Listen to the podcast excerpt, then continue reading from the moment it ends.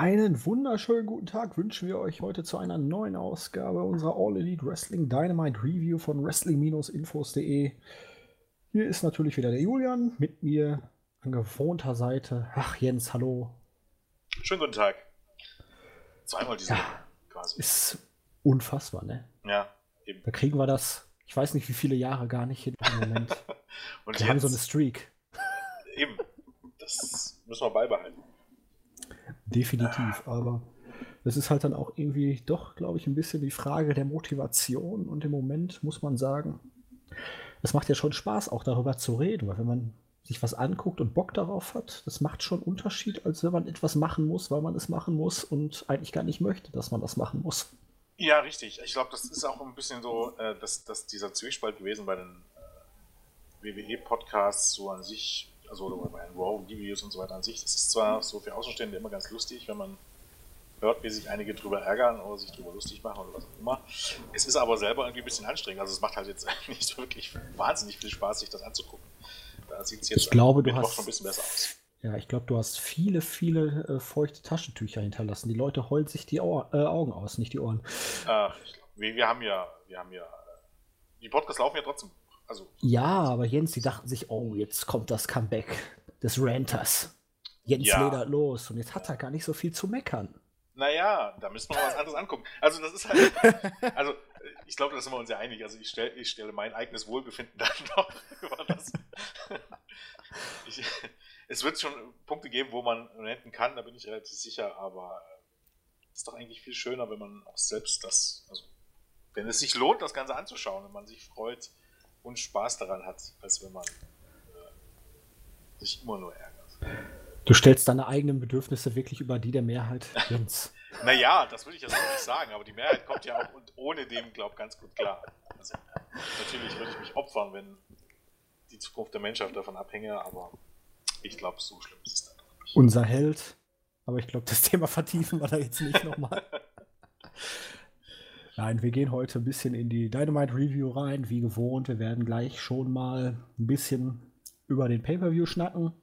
Bisher angekündigt sind zum Zeitpunkt dieser Aufnahme vier Matches. Wir hoffen, dass auch nicht mehr allzu viel dazukommt, aber in der kommenden Woche wird es halt zeitlich einfach ein bisschen zu knapp mit Dynamite, mit der Arbeit und dann dem Pay-Per-View am Samstag. Deswegen gibt es dann hier schon so eine Art Preview heute in der Ausgabe. Ja.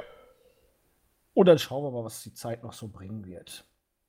Gehen wir in die Show rein. Wir hatten ein Segment, wo Tony Schiavone am Privatjet von Tony Khan war und die beiden Rhodes-Brüder kamen raus. Dustin und Cody haben sich nochmal umarmt, ein bisschen ins Gewissen geredet und dann ist Cody mit Tony in der Limo Richtung Arena gefahren. Ich weiß nicht, wo Dustin hingefahren ist, aber das sollte dann so den Startschuss für ein paar Segmente geben, die im Verlauf der Show als roter Pfad zu erkennen waren. Ja, Dustin ist auch mit zur Halle gefahren, weil den ja? sehen wir dann später nochmal. Ja, ja, aber nicht in der Limo. Nicht in der Limo, ja, vielleicht hat er noch irgendwie was mit dem Kofferraum zu tun. Nee, kann ja sein, dass er irgendwie, keine Ahnung, irgendjemand muss sich ja vielleicht drum kümmern, was mit dem Flugzeug passiert so. Keine Ahnung, weiß Der ist mit dem Flugzeug zur Halle gefahren. Erst braucht man vielleicht ein bisschen länger. Schwerlasttransport und so. Na gut, möglicherweise. Wir hatten einen Videorückblick auf die ganze Geschichte zwischen Moxley, Omega, und den ganzen Konsorten aus der vergangenen Woche.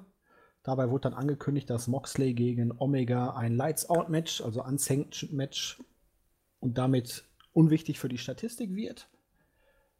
Ähm, verständlicherweise jetzt für Moxley nicht unbedingt schön zu hören. Deswegen ist er dann in das Büro von Tony Khan marschiert und man konnte dann laute Diskussionen hören. Es gab zumindest Untertitel, sodass man dann auch mitkriegen konnte, worum es wirklich ging. Und Moxley hat sich beschwert, dass man ihn in eine Schublade stecken würde, dass man aus ihm eine Freakshow macht. Und nur weil er sich jetzt hier den Posterboy mit Kenny Omega rausgesucht hat und ihn beim Pay-Per-View besiegen wird, versucht man jetzt alles, damit dieser Sieg praktisch nichts wert ist und nicht in den Statistiken auftaucht. Jens, da hat er äh, ein wahres Wort, ne? Da also, hat er ein wahres Wort. Also es ist natürlich schön, also die Unsanctioned-Variante passt zu dem Match nach dem Aufbau, weil sie auch beide so ein Vorbereitungsmatch haben, schon, aber das Problem mit den Statistiken, ähm, man greift es ja hier zumindest dann auch auf im, ganzen Verlauf der Show. Das, man muss gucken, wo es hinführt, aber so für den ersten Moment ähm, eigentlich das wichtigste Match, mal abseits des World Title Matches und es ist sozusagen wirklich dann, ich will nicht sagen irrelevant, aber halt auch also doch über, nicht so über, wichtig, wie es sein könnte. Über dieses Skit und was da alles mit zusammenhängt, kann man eigentlich fast einen eigenen Podcast machen, weil da so viel dranhängt, sowohl Storyline-mäßig als auch nicht Storyline-mäßig. Also auf, auf der einen Seite habe ich welche gelesen, die sich darüber aufgeregt haben, zum Beispiel, ähm, dass ja Moxley vor zwei Wochen noch Peck im Stich gelassen hat, dann waren die Siege und Niederlagen auch egal. Ähm, würde ich so nicht ganz unterstützen, weil die Storyline von Moxley ist ja, dass er im Grunde hergekommen ist, um Kenny Omega zu besiegen. Dass er im Grunde das sein großes Ziel ist. Dementsprechend macht das schon Sinn, dass er ihn jetzt besiegen will und das an Zeichen setzen will. Und das an. Gut, so hundertprozentig Sinn macht es dann nicht, warum man dann Pack vor zwei Wochen im Stich lässt. Aber ähm, ähm, naja gut, das ist ein Singles-Rekord äh, gegen irgendeinen Tag-Team-Rekord mit einem Dude, mit dem er eh nichts anfangen kann, ja. ist natürlich auch nochmal eine andere Geschichte. Und die Storyline ist eben halt von Anfang an, und das ist die, die man schon seit, seit Mai erzählt, dass Kenny Omega äh, eben halt als Moxley bei WWE vor sich hingesiegt ist, äh, zum Star der Szene aufgestiegen ist, den Moxley unbedingt besiegen wollte. Deshalb ist er gekommen, deshalb hat er ihn attackiert, deshalb wurde das Match angesetzt und natürlich ist er jetzt wütend drüber, dass es jetzt nicht zählt. Was dann kommt wieder zum Tragen im Grunde, macht das Ganze jetzt nicht irgendwie ähm, Tony Khan ähm, zum Heal? Ja, Weil ein bisschen Moxley schon. hat ja einen Punkt. Hat ja recht. Für ihn ist es natürlich, er hat du kannst es natürlich wieder so sehen, er hat Angst, da passiert irgendwie was. Jetzt mit der Unsanctioned, da sind sie ja laut Storyline auf der rechtlichen Schiene abgesichert. Hm. Richtig, genau. Das also, wären sie bei der anderen Sache ja wahrscheinlich nicht, weil sie da dann doch auf das. Ja, natürlich, jetzt müssen sie auch auf das Wohl eigentlich an Leute achten, weil sie stehen ja trotzdem immer noch unter Vertrag, ne? Das ist aber. Ja, gut, aber jetzt kannst du sagen, ähm, dass die halt an Sanction wird ja so ein bisschen was sein, wie bei WWE kennt man ja so auch einen Vertrag unterschreiben, dass es im Grunde keine, keine, äh, keine rechtliche Handhabe gibt. Also Natürlich. Was passiert, passiert halt. Äh, man kann ja auch jetzt bei AEW von der Führungsschiene aus nicht wollen, dass sich beispielsweise jetzt ein Omega und selbst ein Moxley bei so einem Match wieder ernsthaft verletzt, nee, auch wenn sie dann beispielsweise rein rechtlich aus der Haftung raus wären. Das ist richtig, das ist richtig. Aber das, das ist dann wahrscheinlich schon wieder ein bisschen ein Schritt zu weit gedacht. Das ist grundsätzlich richtig, aber wahrscheinlich schon wieder zu weit gedacht. Für Pro Wrestling. Hm. Das ist gut möglich. Man versucht jetzt natürlich wirklich alles bis ins Detail aufzudrösen, wenn man nicht sofort die offensichtlichen Fehler findet. Genau, naja, es ist, es ist ähm, also so gesehen, wie gesagt, es macht von der Storyline Sinn, dass Omega hm, äh, äh, dass Moxley wütend ist und wie du jetzt gerade gut ausgeführt hast, macht es auch Sinn, warum Tony Khan das so entschieden hat. Aber Moxley hat eben halt trotzdem einen Punkt. Ich könnte ja, mir auch durchaus vorstellen, dass man es vielleicht nächste Woche, dass man es vielleicht noch nächste Woche doch so, noch so dreht, dass, dass das Match dann doch gilt und trotzdem unsanctioned ist oder so. Keine Ahnung. Weil es ist halt, es ist halt wirklich komisch, dass du im Grunde so ein großes Match hast und vielleicht ist es sogar das größte Match des Pay-Per-Views oder bisher überhaupt bei AEW, nachdem wie man es drehen will. Also jetzt ja, von den, von, den, von den Namen her und wenn du dir die Leute anguckst, auch wie das Ganze jetzt aufgebaut wurde, man profitiert natürlich von Moxleys Verletzung, wenn man so will. Mhm. Dass es am Anfang nicht stattfand bei All Out. Richtig. Ja, aber klar, das, das ist, ist das halt Match, was die Leute sehen wollen. Eben, und da ist es halt ein bisschen komisch, den, von vornherein zu sagen, ja, eigentlich gilt es gar nicht. Finde ich halt auch ein bisschen blöd. Ja, aber schauen wir mal. Man hat es jetzt auch hinterher, da können wir in der Promo nochmal drüber sprechen, so stark aufgegriffen, dass da eigentlich ja noch was kommen müsste. Eben, ne? genau. Das kann dann durchaus auch sein, dass Omega dann vielleicht nächste Woche sagt, pass auf, äh, mache ein Unsanctioned Match, aber ich möchte, dass das äh, zählt, weil Omega hat sich ja dazu noch gar nicht geäußert. Kann durchaus sein, dass man dann ja. vielleicht nächste Woche nochmal so ein, so ein, so ein Video-Package bringt, wo Omega dann mit Khan redet und sagt, pass auf, so nicht. Weil äh, Omega, ich meine, ist ja eigentlich auch die Story, gerade bei Chandler, ähm, gegen Chandler, bei Dark, dass er eben halt auch da voll auch drin ist. Also eigentlich kann es auch nicht in Omegas Interesse sein, dass das Match plötzlich nicht zählt. Ja. Denn er braucht ja auch jetzt eine, äh, einen großen Sieg, darum geht es ja genau. eigentlich die ganze Zeit. Richtig. Er hat jetzt, ist wieder auf der Siegerstraße, er hat jetzt seine Siege zurück. Er hat jetzt auch diesen Triple A Mega Campion, was weiß ich da, Championship gewonnen. Genau. Bester Titelname, ja. Und jetzt braucht er halt den großen Sieg gegen Moxley, um wieder komplett auf der Schiene zu sein. Richtig. Ja, dann gehen wir mal weiter. Wir hatten das erste Match des Abends, Hangman Page gegen Sammy Guevara. Oh, flotter Opener. Beiden haben ganz gut harmoniert. Ich werde so wirklich warm mit Hangman immer noch nicht, wobei hinterher die Promo nach dem Match, die fand ich dann doch ganz gelungen. Nochmal von Page die Ansage Richtung Pack, dass er in Baltimore bei Full Gear dann richtigen Cowboy-Shit abliefern wird und ihm sein äh, Buckshot Your Head Off, ne? Ja. Ja, dass er hier gewinnen musste, war klar. Guevara, ja, ihm macht die Niederlage nichts, ist ein bisschen zu einfach gesagt, aber als junger Heel in dem Stable kann er es noch am ehesten verkraften. Also kann man so machen. Und ja. das Publikum, dadurch, dass es ja regional eigentlich nicht weit von Pages Heimat entfernt war, ging halt gut auf ihn ab. Also eigentlich gut gemacht. Genau, und Page braucht ihm halt die Siege durchaus auch, wenn man mit ihm was vorhat. Ähm, gerade auch im Hinblick auf das Match gegen Pack jetzt. Ähm, ja, das passt so, denke ich. Also Guevara ist halt, ist halt so, so, der Typ, der solche Matches auch nur gewinnen sollte durch seine Buddies von Inner Circle und jetzt nicht irgendwie alleine. Das kommt. Im Grunde ist er ja, wenn man so möchte, noch am ehesten der, der Job-Guy, wenn man so möchte, in der Gruppierung. Mhm. Weil er eben halt damit aufgrund seines Alters noch gut wegkommt. Ja, er ist so der, der Greenhorn. Genau. Um im Cowboy-Shit zu bleiben, aber. das fand ich auch ganz lustig. Der zweite Match, da ging es dann mal wieder in die Damenabteilung. Hikaru Shida gewann gegen Shanna nach einem Running Knee. Ich habe viel gelesen, die das Match sehr positiv fanden. Ich persönlich muss sagen, ich fand es relativ langatmig. Wir hatten zwei Werbeunterbrechungen in dem Match, in denen dann auch nicht viel passierte. Irgend Shida hat ja am Anfang komplett dominiert. Irgendwann kam ja Shanna dann zurück, hat die zweite Werbeunterbrechung, glaube ich, komplett durchdominiert. Es gab da einige Near Falls und am Ende hat Shida das Ding dann doch zugemacht. Den Sieg hat sie gebraucht. Für mich war sie von Anfang an eigentlich eher so die Favoritin auf den Titelgewinn, bevor das Ganze dann so gelaufen ist, wie es gelaufen ist. Sie hat man gestärkt, Shanna hat man etabliert. Was weiterentwickelt hat man nicht. Unsere Kritik jede Woche. Aber ja, kann man machen. Wie fandest du das? Ja, lang. Und, und ähm, die Schläge. Also immer wenn irgendeiner von beiden auf der andere eingeschlagen hat, das sah nicht gut aus stellenweise mit No-Selling. Weil hat wahrscheinlich einfach nicht getroffen. Das sah echt nicht gut aus. Ja, wobei, wenn ich mir, ich habe hier von Dark Nummer 4 dieses Four-Way-Match der Frauen. Ja. Mann, war das gruselig. Da waren mit Sakura, ja. Emi Sakura und hier der Ellie waren ja zwei dabei, die jetzt nicht ganz so grün sind, die ja durchaus ja. schon Erfahrung haben. Die anderen beiden kannte ich persönlich noch nicht. Die eine sieht halt ein bisschen aus wie eine Barbie-Puppe, die andere sah aus wie eine kräftige Barbie-Puppe. Die fand ich aber noch ganz gut, aber diesen einen, ich weiß nicht, was es werden soll. Ich denke mal an Hurricane Runner, wo sie komplett den Schnitt gemacht haben, wo sie auf einmal da komplett drei Kameraeinstellungen im ganzen Video fehlten und auch da hat er wirklich fast gar kein Move gesessen. Ja, man muss auch so sagen, okay, Emi Sakura, ich kann zu der wen relativ wenig sagen.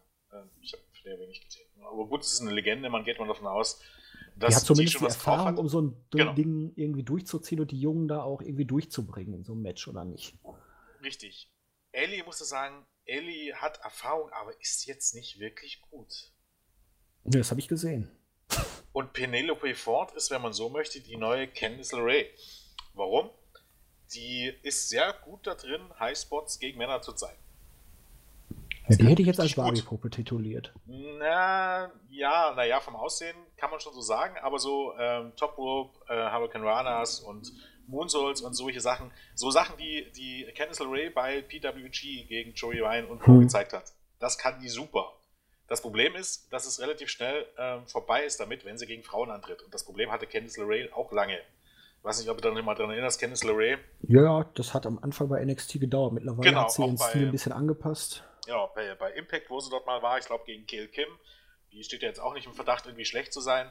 Da hatte LeRae auch mal ein Match, das war nicht viel. Da stimmte nämlich das Timing und so weiter nicht. So heißen, genau, ähnlich ist es bei Penelope Ford. Ja, es sind halt alles Moves, äh, wo du stark auf den Gegner angewiesen bist. Ja. Und gerade die Männer, die haben da einfach ein bisschen mehr Erfahrung, mehr Timing in der Regel und die haben auch vor allem mehr Kraft, um sie abzufangen bei sowas.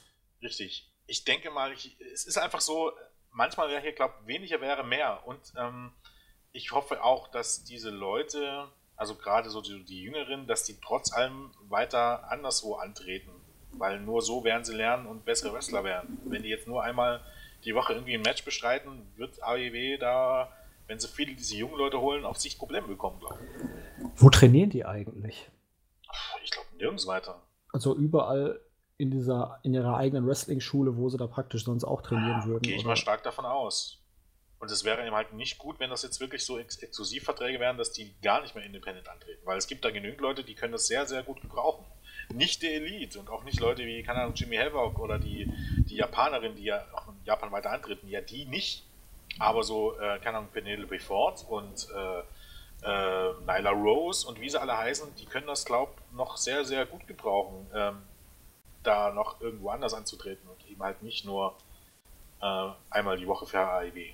Also bisher tun sie es ja auch noch, muss man dazu sagen. Definitiv. Also es geht nichts ähm, über die Erfahrung, gerade auch wenn sie nach Japan gehen, dort mal in so einem Dojo getrainiert haben und mal wirklich hier für Stardom oder etc. mal ja. so ein paar Matches geworkt haben. Könnte natürlich jetzt schwieriger werden, aber. Ich, ich, ich denke, man sollte eben halt vielleicht auch gerade bei den Frauen vielleicht dann manchmal wegkommen von diesen spektakulären und Spot, Spot, Spot, sondern vielleicht dann doch mal im TV irgendwie bei fünf Minuten und kurzen Basic-Matches bleiben. Ähm, vielleicht, das passt jetzt nicht so hundertprozentig zu dem Stil, den die Promotion irgendwie so propagiert, aber vielleicht wäre da manchmal weniger ist mehr.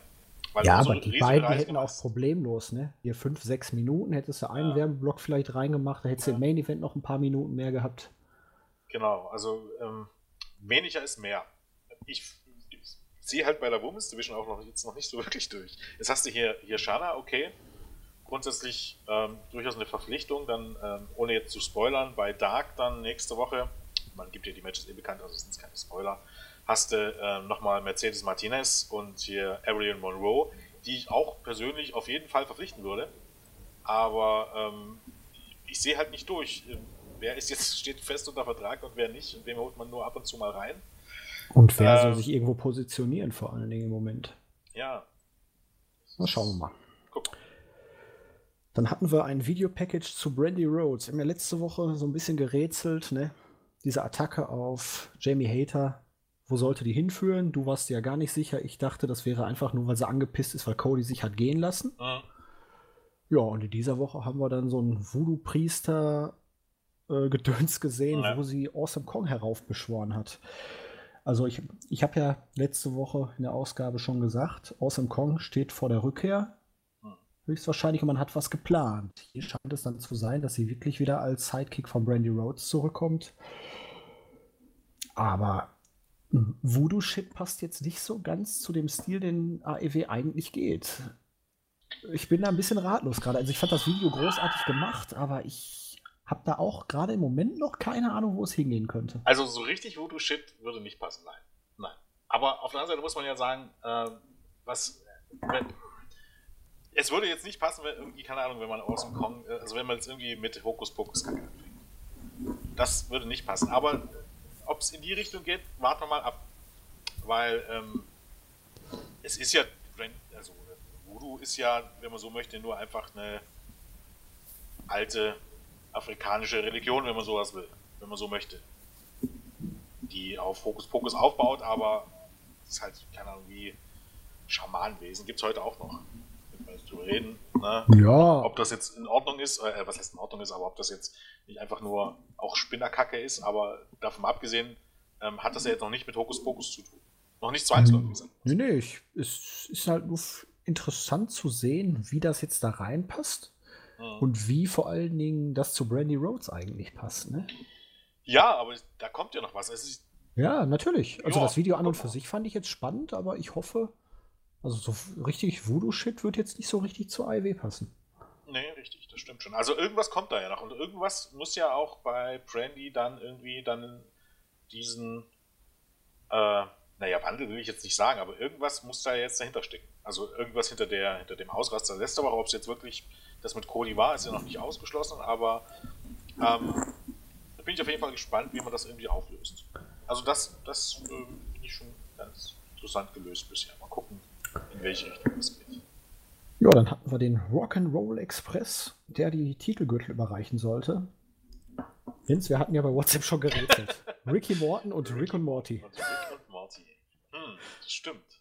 Das kann eigentlich fast kein Zufall sein. Irgendwie nicht. Ne? Und dann auch noch bei dem Thema Rick und Morty für die Halloween-Ausgabe. Ja, eben. Wobei ich hier wirklich sagen musste, man hat es gut gelöst. Ne? Es, ich hatte ja schon so ein bisschen die Befürchtung, es wird zu Comedy-quatschig, aber man hat einfach nur viel Werbung gebracht. Ein paar Leute haben so ein bisschen Kostüm für Halloween angezogen und so, aber ansonsten. Ich hätte, ich hätte eigentlich gehofft, dass man irgendwie so einen, so einen kurzen Clip zusammenschneidet. Das wäre natürlich auch noch ganz cool ganz gewesen, cool aber. aber ja, also Rock'n'Roll Express kam raus. Eigentlich sollte ein Interview mit denen geführt werden noch, aber dann kamen Ortiz und Santana und haben das ganze das Team dann ein wenig zerlegt. Ricky Morton musste sogar einen richtig fetten Bump durch so eine tischähnliche Konstruktion da am Bühnenrand hinnehmen. Ähm, Young Bucks haben dann irgendwann den Safe gemacht. So bringst du ein Heel-Tag-Team over, ne? Und meine Güte, ich hätte nicht gedacht, dass die alten Männer sich noch so einen Spot äh, durchgehen lassen. Also, puh. Ja, also die haben jetzt in den, sag mal so, also dieses Jahr und letztes Jahr nochmal ein richtiges Revival erlebt. Ich meine, die haben nie richtig aufgehört, aber ähm, letztes Jahr und dieses Jahr eben halt dann wirklich auch bei vielen, bei New Japan waren sie dieses Jahr, bei Ring of Honor, NWE letztes Jahr, jetzt AEW, also die sind wirklich nochmal äh, so ein kleines Revival. Ich meine, rein vom Aussehen her, man muss auch dazu sagen, die waren eben halt in, in den 80ern dafür bekannt, dass sie ein gut aussehendes Team war. Davon ist ja halt jetzt nicht mehr so viel übrig, wenn es mal ganz ehrlich ist. Tja, der ähm, Zahn der Zeit nagt an uns allen, Jens. Das ist richtig, ja, aber es passt halt immer ab und zu, also das Gimmick, das ist wie Shawn Michaels und äh, Sexy Boy. Wenn ja. du ihn heute siehst, ohne seine langen Haare und so weiter und so fort. Passt halt einfach nicht mehr, aber so ist das halt mit der Zeit. Ähm, ich glaube, in den USA funktionieren die halt immer noch besser als bei uns, weil bei uns ist es halt so ein typisches Beispiel, dadurch, dass sie nie bei WWE waren ähm, oder nie lange legendenmäßig bei WWE waren. Das ist halt so keine Ahnung, so Legenden, die niemand kennt in Deutschland, ne? wenn man so möchte. Ja gut, aber wir sind ja jetzt auch nicht die Hauptzielgruppe. Das ist richtig. Aber so fand ich das Segment schon vollkommen. Und so kannst du auch Legenden einsetzen, ohne die aktuelle Generation wie die größten Dummbatzen dastehen zu lassen. Richtig. Und grundsätzlich äh, kann man immer noch mal irgendwann vielleicht mal für TV oder so ein Match zwischen äh, Santana und Ortiz gegen äh, Gibson und Morton bringen, wo, keine Ahnung, so ein 5-Minuten-Match, wo die beiden Alten nochmal kurz, kurz äh, aufblitzen können und am Ende trotzdem clean verlieren. Also ich ist, weiß ja nicht. Ja, man muss das jetzt nicht bringen, aber äh, es tut nicht weh, sagen wir mal so. Ja, ja, ja. Ja, dann hatten wir Tony Schiavone und Cody Rhodes in der Limo und Schiavone hat Cody eine alte Geschichte über seinen Vater erzählt, wie er ihn Ende der 80er kennenlernte und so ein bisschen über die alte Vergangenheit geredet, über Vertragsunterzeichnung und dass er eins von Dusty gelernt hat, hier von wegen, man lässt seinen Gegner am besten immer warten. Das hat er mit einer Story untermalt mit Willie Nelson und einer komischen Poolgeschichte in einem Hotel. Und Cody ist dann noch mal ein bisschen emotional geworden, hat gesagt, seine Mutter wird anwesend sein. Es kam rüber, wie wichtig dieser Titelgewinn für ihn wäre. Und dann wurde halt wieder in die Halle geschaltet. Die beiden waren noch unterwegs. Viele haben diese Segmente ja, wie ich mitgekriegt habe, kritisiert. Das wäre alles zu lang gewesen, das wäre zu fad. Also ich finde das optimal. Also vor allem, es, vor allem, es, baut das Match auf, es zeigt vor allen Dingen die Bedeutung für Cody, für dieses Titelmatch. Ja, also und, und perfekt die, also, gemacht. Und gerade Cody und so weiter, die kommen als Stars rüber. Ja. Also das, was im Grunde bei WWE äh, fehlt, ne, wenn ich arbeitslos bin, oh wenn, wenn WWE mich kündigt, sitze ich arbeitslos zu Hause, weil ich sonst nichts anderes kann. Ne? Also man versucht eben halt wirklich ähm, das Gegenteil von dem zu machen, was WWE tut. So, die Leute sind Superstars, so heißen die kommen halt mit einem Privatflieger an und mit einer eigenen Limousine. Und nicht nur äh, die McMahon Family. Ja, und vor allen Dingen hier auch wirklich die ganze Bedeutung. Es, es geht ja wirklich zum einen ja. darum, dass Cody diesen ersten World Title gewinnt. Für, also in seiner Promotion. Man kann natürlich jetzt mit dem Ring of Honor World Title argumentieren, aber Gut, lassen wir es einfach mal dabei und dann halt auch die Geschichte mit der Familie, mit Skiavone, Ja. mit Dusty Rhodes, wie wichtig das Ganze ist, den Traum zu verfolgen, jetzt mit der Mutter dann anwesend. Also ich finde das perfekt umgesetzt, um das Match nochmal zu hypen. Weil Richtig. da ist halt für beide eine Bedeutung dabei. Jericho möchte unbedingt den Titel behalten, er möchte halt die Kontrolle haben, er möchte sich als den Typen sehen, der die Promotion etabliert und nach vorne bringt. Bei Cody, das ist halt mehr oder weniger so eine Lebensherausforderung. Ja, er muss sich selber genau. beweisen, dass er auf diesem Level äh, bestehen kann. genau, da, das ist die Geschichte, die man erzählt. Und ich finde ich es halt, ähm, dass wenn man davon ausgeht, dass eben halt das versucht, das realistisch darzustellen, dass es genau das ist, also genau so würde das doch aussehen, oder? Wenn man versucht, eine realistische Geschichte zu erzählen. Wenn du einen Cup verkaufen willst, ja. Ja. Es geht nicht darum, oh nein, der hat meine Mama beleidigt, sondern es geht halt um irgendwas. Die Macht in der Company. Ja. Oder der hat mein Haus abgefackelt. Genau, oder es gibt im Grunde überhaupt gar keinen Grund, warum ich überhaupt Champion werden will. Ne? Also im Grunde, dass es darum bei den Fäden ja manchmal gar nicht geht. Also steht halt ein Titel auf dem Spiel, aber dass da irgendjemand einen Titel haben will, ist jetzt äh, ja dann auch nicht Ja. der Fall. Ne? Also es gibt ja oft genug. Also ich finde, ähm, das macht Ich habe man den sehr, Titel sehr nur, weil du, ich will den Titel nur, weil du ihn hast. Das ist immer sehr beliebt. Ja, genau. den nehme ich dann halt mal mit, weil dir dir was bedeutet, nehme ich den halt mal. So. Gut. Ja, dann hatten wir dieses kleine Rick und Morty Crossover mit den Best Friends und Orange Cassidy, die in Rick und Morty Verkleidung herauskamen. Gegen die Beaver Boys, John Silver und Alex Reynolds und Cutie Marshall, den apfelliebenden Mann aus New York City. Relativ kurzes Match, die Best Friends und Orange Cassidy natürlich gewonnen. Cassidy mit seinen typischen Spots, knackig, kurz, passte. Hast die, Ja. jetzt, die brauchten den Sieg, die anderen fungieren halt klar als Jobber. Ist okay, kann man machen. Gehört zu einer Weekly absolut einfach dazu. der Security Marshall im Jahr 2019 nochmal irgendwie auf einer großen Bühne siehst, oder? Ja, gut, aber Ich fand eigentlich letzte Woche bei Dark dieses, oder vorletzte Woche dieses Segment mit Cody hier, dieses Undeniable, Undesirable oder was auch immer. Hm. Da fand ich ihn eigentlich ganz sympathisch sogar. ja, Ich fand ihn bei Ring of Honor schon scheiße. nee, ja, naja, weil er auch nicht so, so gut war. Also der hat halt einen Job, Job hinter den Kulissen, also da Ja. scheint er irgendwie was richtig zu machen. Also sonst hätten sie den, glaube ich, nicht eingestellt. Ähm, als Jobber finde ich das auch absolut okay. Ich, es, es wirkt ein bisschen wie ein Fremdkörper zwischen all den Leuten, die man da irgendwie hat, weil das sind entweder ja doch durchaus bekannte Namen oder ähm, absolute Top-Wrestler und dann gibt es halt Acuity Marshall, der jetzt auch kein Comedy-Guy ist oder so. Ne? Also der, der passt da jetzt nicht irgendwie so ein bisschen hin, ne, wirklich hin. Aber ach gut, wie gesagt, als Jobber brauchst du halt. Warum dann nicht jemand nehmen, der ohnehin angestellt ist? Das macht schon Sinn. irgendwie. Ja, dann hatten wir die Vertragsunterzeichnung. Als erster kam Les Champions Chris Jericho heraus in einem traumhaft schönen Hemd. Jens, wo kann man das kaufen? das ist eine gute Frage. Muss man tragen können, ne? Muss man Äh. tragen können. Jericho, so aufgedunsen er irgendwie auch wieder ausgesehen hat, er konnte es tragen. Er nicht, er ist im Gesicht Bart sehr so voll geworden, ne? Naja, naja, gut, aber wie gesagt, der ist fast 50. Der ist fast Natürlich, 50. ist, ist ja auch völlig okay. Also Ja. es passt ja auch zu seinem Gimmick, absolut. ich würde auch nicht sagen unbedingt aufgedunsen, es ist halt, keine Ahnung. Äh, Na, er hat schon Hamsterbäckchen. naja, der Hamsterbäckchen, aber gut, der ist ja immer noch äh, durchaus durchtrainiert. Ja, na, ich sag ja auch nicht, er ist fett. Er wirkt, ich weiß nicht, es, er wirkt im Gesicht halt irgendwie sehr voll, finde ich im Moment für ihn. Ja, naja, voller als früher schon, das stimmt schon. Aber, Aber mein Gott, also, solange er seine Leistung bringt und seine Rolle verkörpert, und das macht er eigentlich im Moment äh, mehr als hundertprozentig. Und langsam, ich, ich weiß jetzt nicht, ob es wirklich so ist, dass die Zuschauer ihn ausbuhen, weil sie ihn jetzt gerne ausbauen oder weil sie jetzt mittlerweile ihre Rolle verstanden haben. Oder, naja, weil, weil mehr Respekt für Jericho Ja. wäre es eben halt aufhören, ihn zu bejubeln. Der versucht alles, um ausgebucht zu werden und ihn dann zu bejubeln, ist halt irgendwie scheiße. Und hier hat es Wobei- dann, dass die Leute mal langsam verstehen, ihr sollt ihn ausbuhen, dann macht er ihnen eine größere Freude, als wenn er ihn bejubelt. Ja, die haben ihn ja auch relativ gut als Ja. Ziel angenommen in der Stadt Ja. auf jeden Fall. Und dieses Hemd, meine Güte, war das krass. Ja, aber Gold, oder? Traumhaft. Überhaupt die ganze Art, wie er sich gegeben Ja. hat. Und Also, ja, Moment. musst du bringen, musst du bringen. Ja. Und ja, er saß dann da, wurde warten gelassen, genauso wie man es halt vorher auch angekündigt hat.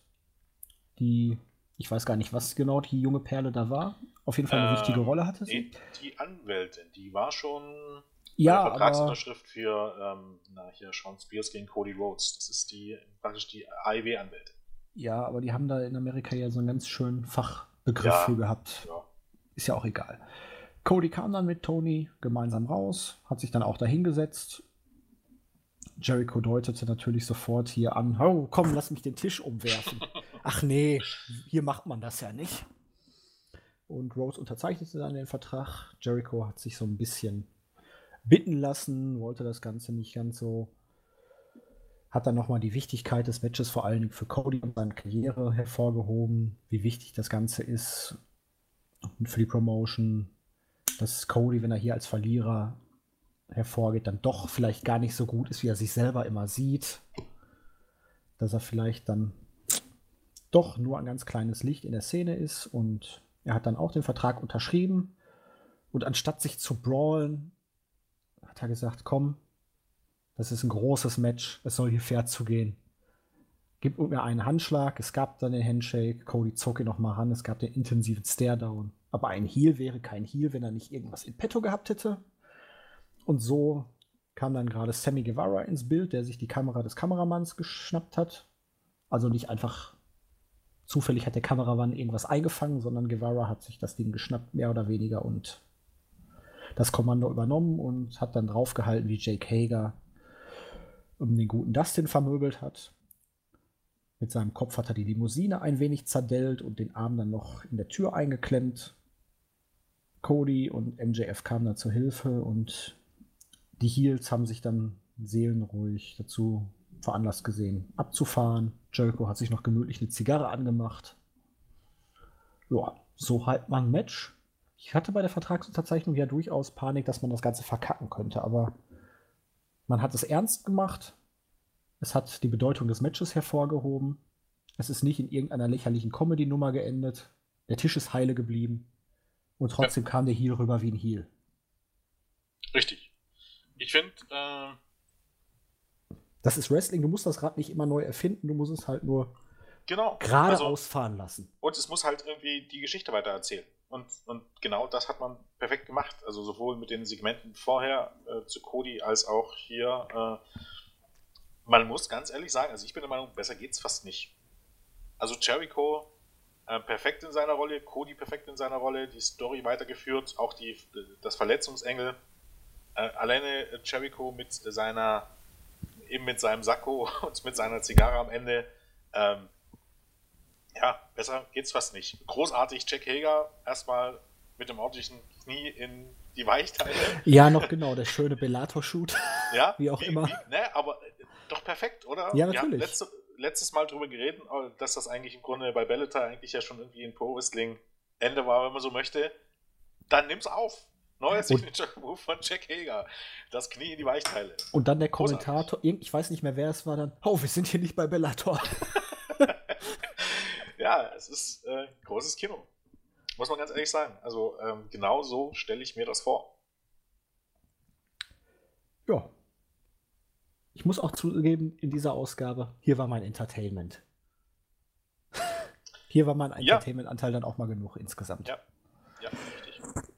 So, dann hatten wir die Elite, Young Bucks und Kenny Omega gegen The Hybrid 2 und Kip Sabian. Das Match hatte man bei Dark aufgebaut, als Sabian sich so ein bisschen hat, ja, an den Rand gedrängt gesehen. Er stand im ersten Match von All Elite Wrestling. Er hat das erste Match in der Geschichte von All Elite Wrestling gewonnen. Und irgendwie hat man jetzt seitdem keine großartige Verwendung mehr für ihn gehabt. Der Hybrid 2 fühlt sich ja eh immer ein bisschen übergangen. Und ja, so hatten wir hier ein flottes Six-Man-Tag-Team-Match. Die Elite hat natürlich gewonnen im Hinblick auf den Pay-Per-View, auch absolut logisch und wichtig. Die anderen kamen aber nicht wie Geeks rüber. Zehn Minuten, gute Länge, schnell geführt.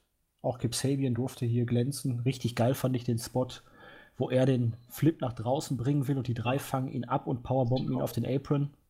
Also dermaßen gutes Timing. Ja. Der war perfekt. Ja, kurzes, knackiges Match. Äh, ist natürlich äh, wieder ärgerlich. Viele sind ja auch ein bisschen, ha, Evans und Angelico schon wieder verloren, aber du kannst halt nicht jeden pushen. Und in der Rolle im Moment als Heels, ja, sie werden auch ihre Matches noch gewinnen, aber. Denke ich eben auch. Also klar, wieder verloren, aber es geht eben halt jetzt erstmal darum, ähm, Omega und Young Bucks haben auch verloren. Na, muss man dazu sagen. Und die sind wichtiger für die Blue Motion. Die muss man als Superstars overbringen und äh, dafür müssen die irgendjemand gewinnen. Und äh, du kannst halt nicht nur Chopper-Matches bringen. Wird halt. Ja, nach dem Match gab es dann noch eine Attacke. Young Bucks haben so ein bisschen abgeklatscht und zwei Typen mit Morty-Masken haben dann die beiden dann nochmal festgehalten und einen Angriff gestartet. Es waren Ortiz und Santana. Ja, würde ich auch sagen, gut gemacht, weil mit denen hatte nach dem Angriff eigentlich keiner mehr gerechnet, ne? Vorher auf die ähm, beiden Veteranen da. Nee, ähm, vor allem die beiden hat es eben halt auch vorher schon immer wieder mal eingeblendet gesehen. Ich glaube sogar beim Match davor. Also die saßen mhm. da schon eine Weile und die hat man auch immer wieder gezeigt. Also da hat sich also dann auch niemand was dran gedacht. Ne? Weil so ja, waren halt zwei Fans mit Masken. Die Masken genau. wurden ja an jeden verteilt vorher. Also Richtig. Und ähm, sah eben halt auch so aus, als wenn die jetzt nicht gerade erst sich dorthin gesetzt hätten, ne? weil man die vorher schon mehrmals eingeblendet hat und dann kam es eben halt dann doch mehr als eine Überraschungsgruppe. Ja, sehr gut gemacht. Also auch das Match nochmal gut aufgebaut. Ja, dann kam der große Auftritt von John Moxley. Erstmal haben die Librarians ein bisschen für Ruhe gesorgt, Peter Avalon und Lever Bates. Avalon hat dann natürlich in seiner typischen Art und Weise mal wieder über die Stadt hergezogen, wie intellektuell niedrig angesiedelt sie doch wäre und hier und da. Und dann kam Moxley durchs Publikum, Paradigm Shift und dann hat er losgeledert über das Unsanctioned Match. Er hatte sich ja erst gefreut, aber jetzt wird das wieder nicht gewertet ah, die Company möchte nur den Posterboy, Kenny Omega schützen. Die ganze Zeit hat er es satt, jetzt in eine Schublade gesteckt zu werden, dass man ihn irgendwie immer nur beschneiden möchte, dass man ihn als dumm verkaufen möchte. Er ist kein Freak, er ist kein Outsider, vielleicht ist er das, aber man soll ihn auf jeden Fall nicht so behandeln und wenn man unbedingt unsanctioned will, dann wird er unsanctioned werden. Er wird bei Full Gear die ungefilterte Gewalt rausgeben. Er wird im Hardcore Wrestling zeigen, was die Amerikaner seit Jahrzehnten nicht mehr gesehen haben und richtete dann noch eine deutliche Botschaft an Tony Khan.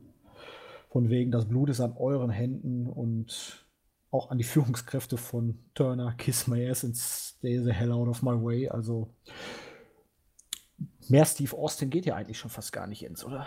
Nein, richtig. Und es ist, ich muss dann immer wieder ein bisschen grinsen, weil ähm, wer unsere alten Reviews auch nach uns gehört, äh, also von uns beiden gehört hat, vielleicht festgestellt haben, dass ich und ich glaube du auch schon mehrmals gesagt haben, dass, dass Ambrose eigentlich immer jemanden war, den du in eine Rolle wie Steve Austin pushen kannst.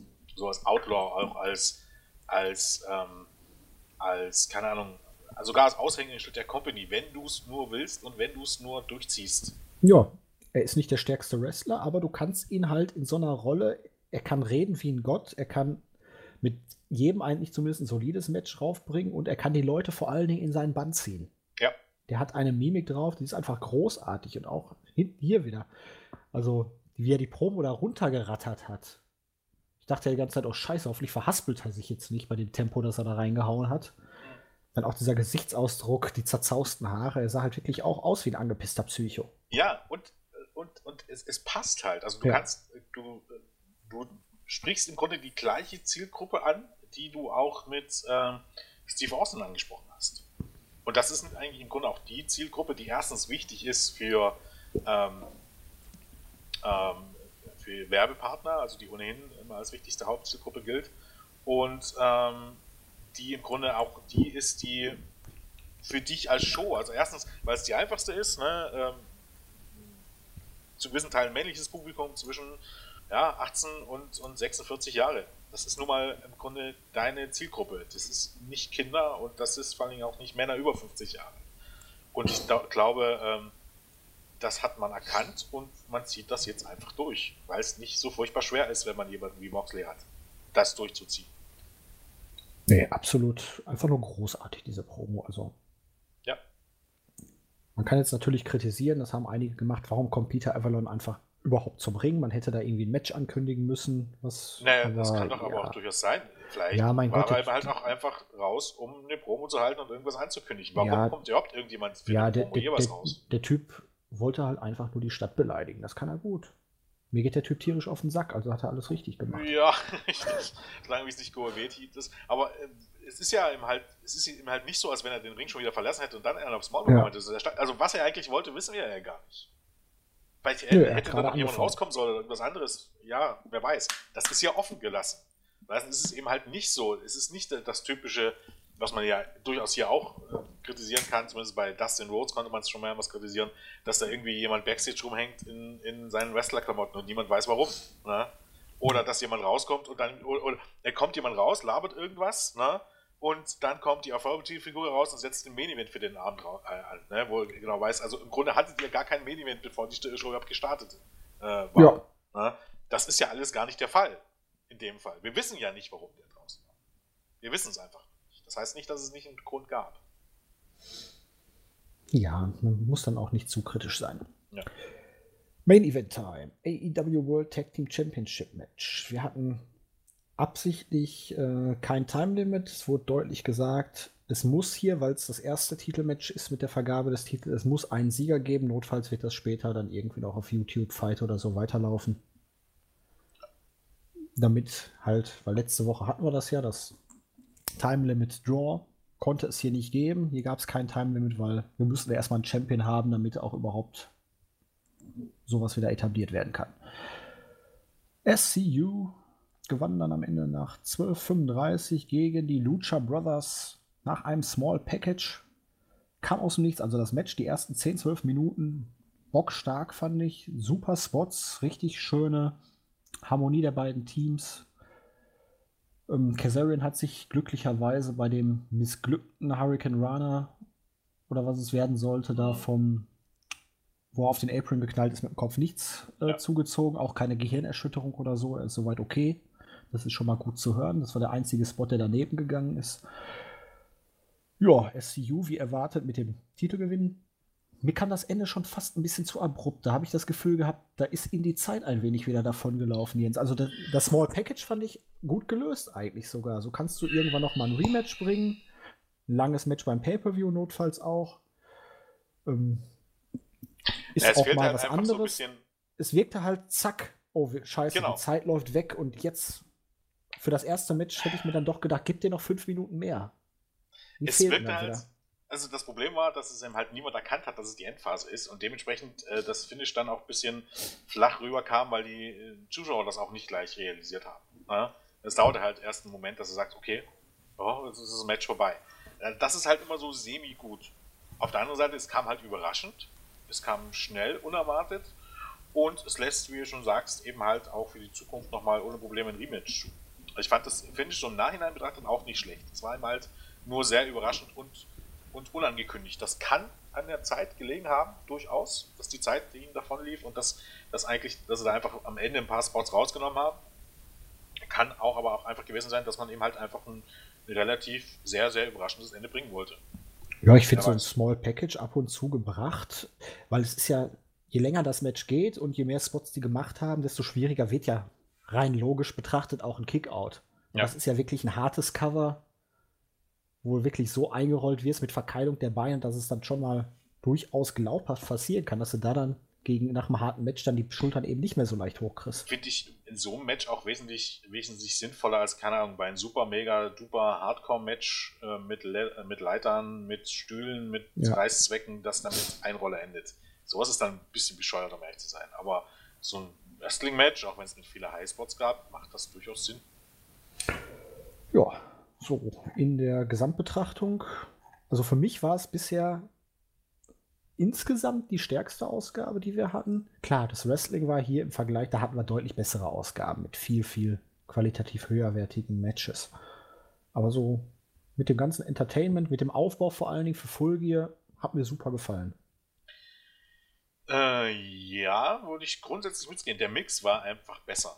Ähm, es, äh, zwischen, ja, zwischendurch hing es ein bisschen so. Also hing's kann man nicht unbedingt so sagen, aber das Frauenmatch war halt ein bisschen, irgendwie ein bisschen lang, es zog sich ein bisschen und dann diese beiden Squash-Matches in, äh, in, der Mitte, die waren auch okay, also die waren auch gut, brauchen wir nicht drüber reden. Ein Squash-Match, Jens. Ach so, ja, ja, gut, ein Squash. Ja. Also sag mal, Squash-Match ist falsch, Aufbaumatch. Ja, jetzt, gut. Bugs äh, oder Elite gegen äh, Evans, Angelico und Sabian. Ähm, die Mischung war am, am, am, am besten bisher. Also, dass man nicht nur Wrestling gebracht hat, sondern dass man da halt Segmente eingestreut haben. So soll es ja eigentlich auch sein, indem die Geschichten weiter erzählt werden, so kurz vorm Pay-Per-View. Ähm, ich hoffe, die, dass man diese Mischung äh, größtenteils beibehält. Wenn man dann noch vielleicht, keine Ahnung. Ja, du kannst das eine jetzt halt vielleicht, du könntest noch ein Match zusätzlich bringen, um neue Leute noch ein bisschen reinzubringen. Dann kürzt du ja, halt dieses Frauenmatch da um die Hälfte. Bringst noch genau. irgendwie so ein, ein kurzes 5-Minuten-Match, um, weiß ich nicht, irgendwelche Leute einfach mal so ein bisschen einen Sieg zu geben, vorzustellen. Genau. Ich vielleicht denke, da auch mal ein Hype-Video noch mal bringen zwischendurch für die Leute vielleicht vor dem Match. Wer genau, das? das wäre ganz gut. Ja, richtig. Und die Leute vorzustellen, wie man es eben halt dann, dann letzte Woche einsatzweise gemacht hat bei Janella. Ähm, aber ich, man, man bewegt sich eben halt dann wirklich Woche für Woche in die richtige Richtung. Ja, leider hat das bei den Ratings in dieser Woche jetzt nicht so die Auswirkungen gehabt, denn die sind zum ersten Mal deutlich eingebrochen, allerdings nicht ohne Grund. Wir hatten das siebte Spiel der World Series der amerikanischen Baseball-Liga mit, ich glaube, 23 Millionen Zuschauern. Ja. Und da haben sowohl AEW als auch NXT deutlich verloren. Ich glaube 790.000 für AEW, 580 oder so für NXT, wenn mich da jetzt nicht alles täuscht. Richtig. Und das ist aber halt wirklich, also das, eigentlich kann man die Zahlen fast ausklammern, weil alle haben ja. verloren. Das bedeutet selbst die NBA, ne, ähm, ich bin faszinierend, so wie wenig NBA im Vergleich zum Baseball insgesamt zieht. Ich dachte immer, Basketball wäre in Amerika der größere Sport. Ja, aber das, musste, das muss ein bisschen relativieren. Ja, ich weiß jetzt, die, die 23 Millionen kannst du da nicht als Vergleich nehmen, weil es war das finale Spiel, aber auch genau. sonst die Zahlen. Das waren ja trotzdem auch immer so 8 bis 10 Millionen. Ja, aber auch das sind halt die Finals. Ja. Äh, du, musst, du musst halt überlegen, äh, guck mal, äh, bei NBA, was eben jetzt im Moment lief, das ist halt, das bezieht sich, es ist wie beim Fußball. Es ist ein Unterschied, ob ein DFB-Pokalfinale oder Halbfinale läuft oder ob dort die erste Runde läuft. Keine Ahnung, wer interessiert sich denn für. Ziehen die Finals bei der NBA auch solche Zahlen? Ich kann mal vielleicht mal schnell raussuchen, was sie sind. Also annähernd. Es kommt halt auch immer ein bisschen auf, auf, die Spiele drauf an und wer der spielt. Bei Baseball werde ich es einfach nie begreifen können. Ich habe ja, nee. Ich habe auf der Zone auch schon mal versucht, mir so ein Spiel mal anzugucken. Also länger als zehn Minuten bin ich nie dabei geblieben, weil es passiert einfach gar nichts. Nee, nicht meins. Also, also viele, also ich, viele, kritisieren ja schon Fußball dafür, dass da wenig passiert. Aber Baseball, also. Da gehöre ich eigentlich zu denen, die American Football kritisieren, wo ich der Meinung bin, da passiert im Grunde gar nichts, außer dass alle zwei Minuten Unterbrechung sind und dann laufen sie wieder ein bisschen. Werde ich nie verstehen, wie man das Spiel spannend finden kann. Aber ja, doch, äh, durchaus. Und da passiert schon was, weil immer, wenn du wegguckst, ist irgendwie ein spektakulärer Move passiert. ja. Also wie gesagt, das ist halt auch Geschmackssache, aber bei Baseball, wie gesagt, bin ich komplett raus. Basketball erschließt sich mir, Eishockey erschließt sich mir, Baseball äh, äh. beim besten Willen. Ich weiß nicht, ich muss da immer an Disneys große Pause denken, aber bei denen hieß es Dodgeball, da haben sie ja gekickt, den Ball. Das hat auch immer Spaß gemacht. Ich, das würde ich auch mal gerne spielen, glaube ich. Aber Disneys große Pause war auch eh eine absolut epische Serie. Ähm, also nur um das mal einzuschätzen, wie die Zahlen waren. Also erstens, ich glaube, die World Series hatte in der Hauptzielgruppe ein Rating von 6,1 Punkten. Und ähm, wir haben, wie gesagt, 23 Millionen Zuschauer. Und mal so als Vergleich, es war all, wirklich alles, was da lief, hat Schaden. Letztes, äh, letzte Woche war im Grunde in, in die NBA-Saison ähm, ja los und da waren die ersten Spiele auch am Mittwoch. Also, ne, erstmals am Mittwoch spiele. Da hatte das erste Spiel 1,7 Millionen Zuschauer und das äh, ähm, zweite Spiel 1,35 Millionen Zuschauer. Uff. In dieser Woche waren es 817.000, äh, nee, für das erste Spiel 950.000 und für das zweite Spiel 817.000. So heißt auch NBA hat, also das hat nichts damit zu tun, dass jetzt weniger Leute Wrestling geguckt haben oder weiß ich was nicht. Alles war, hat drunter gelitten, dass da World Series kam. Auch die NBA. Heißt, der, der erst, nächste Woche wird dann wieder so ein bisschen ein Muster geben, wo man aktuell steht. Man sieht es halt auch ähm, an, an, an, der Position, die man immer ein bisschen einnimmt. AEW war auch diese Woche wieder mit, mit äh, auf Platz 6 der meistgeschauten Zus, äh, Shows in der Hauptzielgruppe. Ja, das war, ist, ist, immer so der Bereich, wo man bisher auch lag. Das heißt, da hat man sich gar nicht so groß verändert. Ähm, es ging halt für alle bergab. Und das hat man aber im Grunde aber halt aufgrund dieses, dieses Spiels auch erwartet. Also das ist jetzt, war jetzt alles nicht so sonderlich überraschend. Ja, dann schauen wir mal, wie sich das nächste Woche wieder entwickeln wird in der Go-Home-Show vor Full Gear, Jens. Wir haben bisher vier Matches auf der Card. Fangen wir doch am besten mal mit dem Tag Team Match an.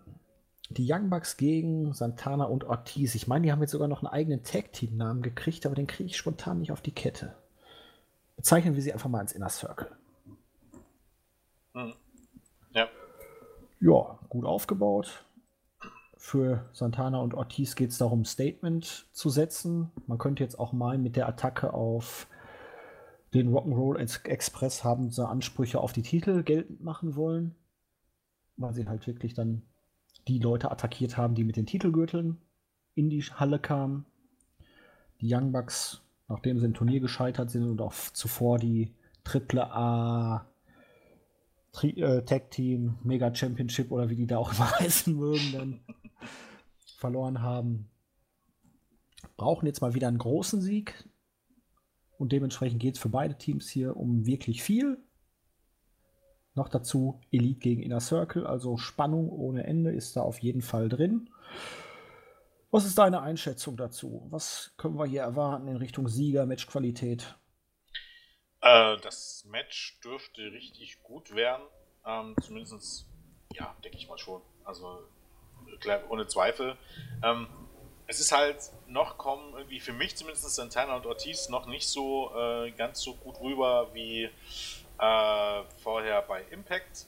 Vielleicht fehlt da auch ein bisschen jemand wie Conan im Moment. Ähm, aber hier wird, ich glaube, auch zum ersten Mal dann wirklich ähm, die Frage sein, wohin die, äh, der Weg für die beiden geht. Sie sind ein großartiges Take-Team und haben hier die bestmöglichen Gegner und ich denke, es wird ein großartiges Match werden. Alles andere sollte mich schon sehr verwundern. Ja, ich glaube, im Moment ist es halt noch so, sie wirken. Ja, ich habe ja schon mal gesagt, der ganze Inner Circle sieht so ein bisschen von außen betrachtet aus wie eine Freakshow, wenn man sich die einzelnen Mitglieder anguckt. Und da müssen sie natürlich noch so ein bisschen ihre Rolle finden, aber als Psycho-Enforcer sind sie da ganz gut aufgehoben eigentlich.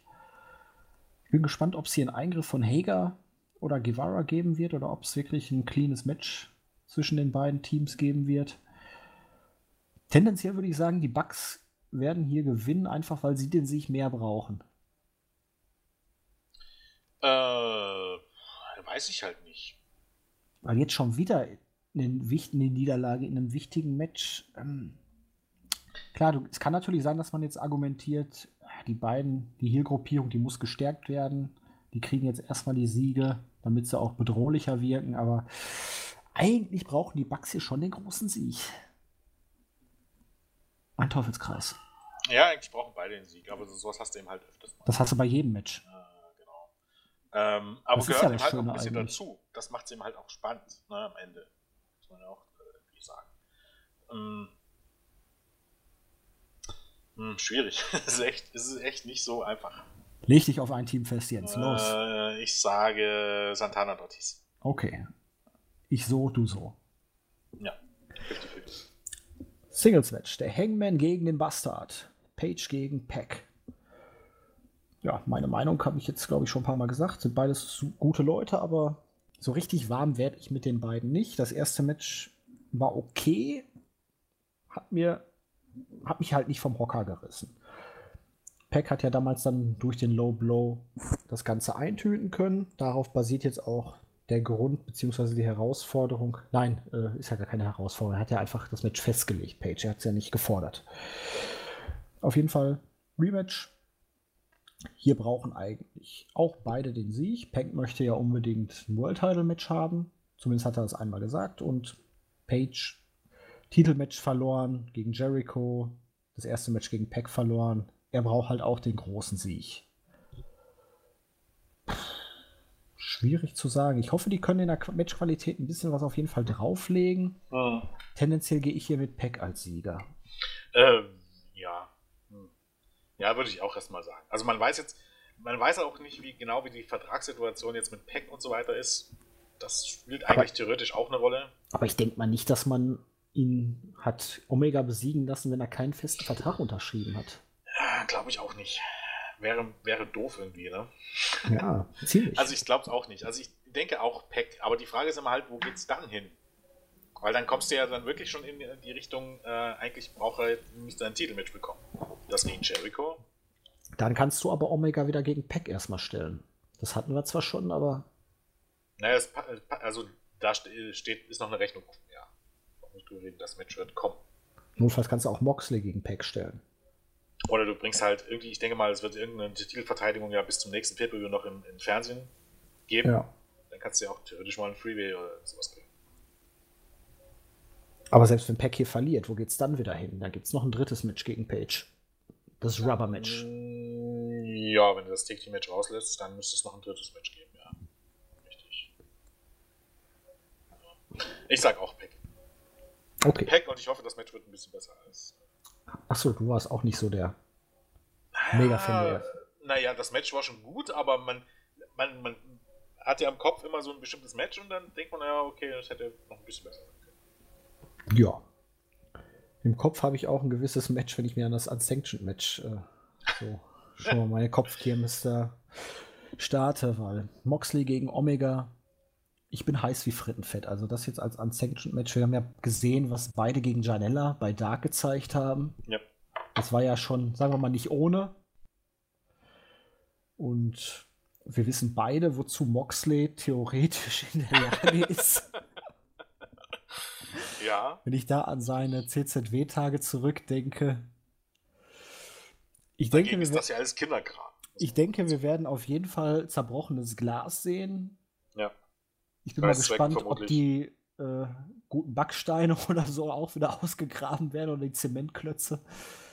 Die Staffeldraht halt, wird auf jeden Fall rauskommen. Also die beiden werden sich wirklich die Scheiße aus dem Leib prügeln. Es wird Spots geben, wo du dir denkst, das bringt ihr jetzt nicht wirklich. Bitte, bitte tut euch nicht zu sehr weh. Ja, weil sie eben halt dann auch glauben, dass sie was beweisen müssen. Also die ja. sind halt unter Zugzwang und die werden halt auch was. Also die, ist dann immer so Frage, geht man wirklich noch den, den, den, den letzten Schritt hin zum, naja, ich will nicht sagen zum Death Wrestling, aber man, wir sind schon bei Tackern sind wir schon angelangt, ne, bei Füßen in Reißzwecken sind wir angelangt. Bei Glastischen waren wir bei Glastischen, sondern an der Wand kommen die Leuchtstoffröhren und oh. die Glasscheiben. Ja. Auf einer Seite würde ich sagen, ich würde das rauslassen, um ehrlich zu sein. Klar, na gut, Glasstoff, so eine Glasstoffröhre ist vielleicht noch irgendwie okay. Jens, da ist Quecksilber aber, drin. Ja, das ist, ja, aber sagen wir mal so, es ist noch ein, ein kalkulierbares Risiko. Ja. Als Finish zumindest. Also und vor allem eine Glasröhre, jetzt nicht, nicht ne, kein Bundle, wie es ja mittlerweile eher der Fall ist. Aber Glasscheiben und sowas würde ich rauslassen. Weil es ist, ähm, keine Ahnung, finde ich immer ein bisschen zu viel des Guten dann. Dann hast du wieder jemanden, der sich den Arm von unten bis auf, bis irgendwann mal wirklich einer auf dem Weg zum Krankenhaus verblutet. Ich sehe das schon noch irgendwann kommen. Also jetzt nicht bei AID, sondern CCTW und Co. Ähm, ja, Stacheldraht wird mit Sicherheit zum Einsatz kommen. Ja, das schon. Wahrscheinlich wird es den schönen Moment geben, wo Kenny mit seinem Besen und Moxley mit seinem Baseballschläger gegen, sich gegenüberstehen. Ja. Und es wird Blut fließen. Frage ist, ist nur, ob man lehnen wird oder. Ich glaube, sowohl so oder so auch. Schon. Ja, ja, genau, vermutlich. Ähm, ja, das aber, dürfte ein bisschen für die härtere Kost. Für die Fans ja, härtere Kost sein. Ich habe Bock drauf, man hat es genau so aufgebaut. Wie gesagt, ich hoffe, die werden sich nicht zu sehr wehtun. Ich bin nur gespannt jetzt dadurch, dass es halt diese Unsanctioned Stipulation bekommen hat, Lights Out. Wird es dann der Main Event? Weil es wird schwierig, dann nach dem Ring wieder komplett sauber zu kriegen, oder? Könnte ich mir durchaus vorstellen, dass es hier wirklich der Main Event wird. Vielleicht ist das auch der Grund. Ja, siehst du, jetzt haben wir, jetzt, jetzt kommen wir auch nochmal zu einem Punkt, was vielleicht booking-technisch die Entscheidungsrichtung äh, Lights Out Match sein könnte. Sind wir ganz ehrlich, ähm, Omega gegen Mox ist, ist ein bisschen noch größer als Jericho gegen Cody. Und wie bringst du das Match als letztes Match? Ohne den Lights Titel zu sprechen, und sagt, das gehört ja. gar nicht richtig zum Paper. Ja, ist natürlich äh, durchaus eine Option, weil ich kann mir nicht vorstellen, dass man die beiden da ein Schlachtfest abfeiern lässt und den Ring dann wieder den Außenbereich so sauber kriegt bis zum nächsten Match, weil Da brauchst du, glaube ich, mehr als fünf bis zehn Minuten für, um das dann wieder aufzuräumen. Ist ein Punkt. Ist ein Punkt. Also könnte ich mir durchaus schon vorstellen, dass ähm, ja, dass man das dann halt wirklich als letztes Match des Abends bringt. Ja, mein Tipp ist Kenny Omega.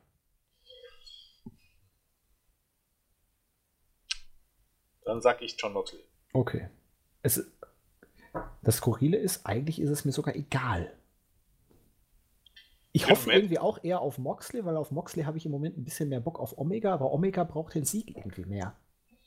Also den großen Sieg. Ja, das ist richtig. Aber äh, man könnte eben halt diese Storyline, die man ja, die jetzt ein bisschen schon wieder brach liegt, ja durchaus nochmal fortführen. Also, dass eben halt Omega auch an sich zweifelt und so weiter und so fort. Ja, gut, das hat man ja schon hinter sich. Äh naja, aber das kann man ja nochmal, also, ja, man hat es hinter sich für einen Moment, man könnte auch sagen, es ruht einfach. Es ist jetzt nicht so, dass es jetzt die Lösung gab und Omega jetzt seinen großen Sieg hatte. Ja, gut. Ich, ich weiß nicht, ich hätte es weggelassen, auf jeden Fall, dass er diesen Triple A Mega Champignon Championship da, die Super Championship, was weiß der nicht, den Champignon da gewonnen hat. Ja, gut, das ist wichtig. Das passt halt nicht so rein, wenn er dann nicht mit dem Titel zum Ring kommt. Das ist total seltsam. Man muss auch sagen, der Titel sieht ziemlich scheiße aus. Ja. Gut. Ist halt Triple A und hat halt auch irgendwie nicht so wirklich die Bedeutung, ne? Ja, gut, das ist die zweite größte Promotion in Mexiko. Das ist eine der größten Promotions der Welt. Ja, aber haben die wirklich noch im Moment diese Relevanz? Ja, was heißt Relevanz? Relevanz also, ist halt immer ein bisschen relativ. Nein, sagen wir mal so, zumindest aber, in den Staaten haben sie alle absolut gar keine Relevanz. Naja, für Latinos vielleicht. Aber ansonsten nicht, nicht sonderlich. Wie viel Mal hat sich dieser komische Pay-Per-View da neulich verkauft? Ja, 900 gut, Mal? Ja, aber dann hast du halt einen Ken Velasquez, der den Leuten erzählt, dass die Show äh, kostenlos auf also ich weiß gar nicht, wo er war. War er bei äh, Ario Helvani? Weiß ich gar nicht. Keine Ahnung. oh Gott. Äh. Lebst du noch? Jens. Ja. Hilfe. Oh. Hilfe. Hilfe. Gott. Ähm, auf jeden Fall hat Ken Velasquez erzählt, dass die Show kostenlos auf Twitch läuft. Oh. Ja. Und okay. man hat im Grunde den Pay-Per-View nirgends beworben. Also es, die meisten haben gar nicht gewusst, dass es da ein Pay-Per-View gibt. Na gut. Ja. Okay. AEW World Championship haben wir Chris Jericho gegen Cody Rhodes. Aufgebaut, haben wir jetzt schon mehrfach gesagt, eigentlich perfekt.